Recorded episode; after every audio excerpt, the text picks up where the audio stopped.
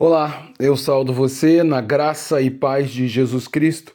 Eu sou o pastor Antônio Marcos, sou pastor da Igreja Batista em Pinheiral. E hoje, pela bondade e misericórdia de nosso Deus, eu quero compartilhar com você a palavra do Senhor, na esperança de que essa palavra ela produza efeito na sua vida. Ela abençoe o seu dia e fortaleça a sua fé. Para isso, então, eu quero pela última vez refletir com você o significado do verdadeiro avivamento, hoje no tema O avivamento verdadeiro em meio à fé mentirosa. No texto que se encontra em Atos, capítulo 8, versos 9 e 10, 13, 18 ao 20, que diz: Havia naquela cidade um homem chamado Simão, que praticava arte de magia e deixava o povo de Samaria admirado.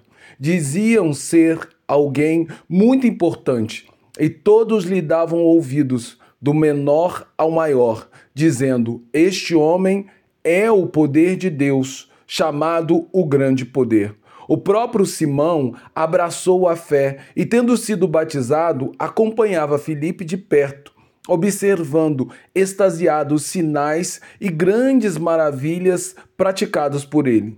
Quando Simão viu que pelo pelo fato dos apóstolos imporem as mãos, era concedido o Espírito Santo, ele ofereceu dinheiro, dizendo: Dei-me também a mim este poder, para que pessoas sobre as quais eu impuser a mão recebam o Espírito Santo. Mas Pedro respondeu: Que seu dinheiro seja destruído junto com você, pois você pensou que com ele poderia adquirir o dom de Deus em meio ao grande avivamento que floresceu em Samaria pela pregação do Evangelho da Verdade e o derramamento do Espírito Santo de Deus, milhares de pessoas, tendo dado ouvido a, ouvidos para a pregação de Filipe, o evangelista, foram convertidas. A Bíblia diz que dentre todos os convertidos samaritanos havia um homem cujo nome era Simão ele era muito conhecido pelo povo porque praticava todo tipo de magia, o que deixavam os moradores de Samaria admirados com seus feitos, a ponto das pessoas o chamarem de o grande poder, julgando na sua ignorância espiritual que ele fosse uma espécie de deus pagão.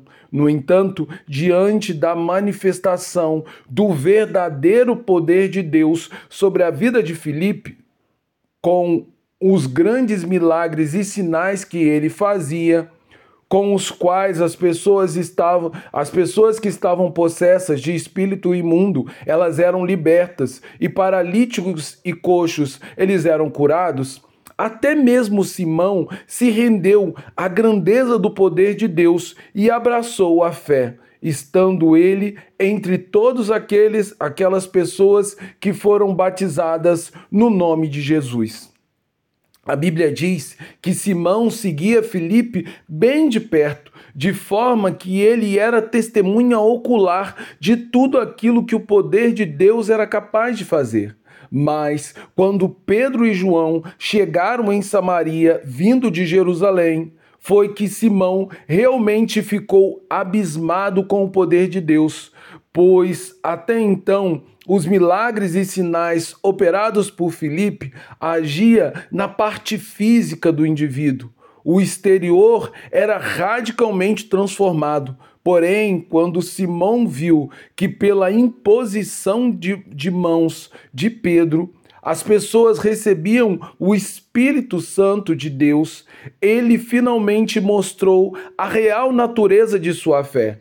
Ele não havia, ele não vinha, ela não vinha do conhecimento da verdade que Filipe havia pegado com tanto ardor. Por isso, ela não produzia arrependimento de uma vida inteira de pecado, com feitiçaria e charlatanismo. Sua fé era falsa, porque não produzia uma vida nova e não gerava humildade de coração. Simão apenas estava obstinado pelo poder inigualável que vem do Espírito Santo de Deus, o qual ele almejava possuir a qualquer custo. Dessa maneira, ele teve a coragem, o desprante de oferecer dinheiro a Pedro para comprar o poder do Espírito. Proposta que Pedro negou prontamente, mostrando o quão miserável era a alma e o coração de Simão, que resistiu ao poder de Deus, condenando-se à mais cruel posição de perdição.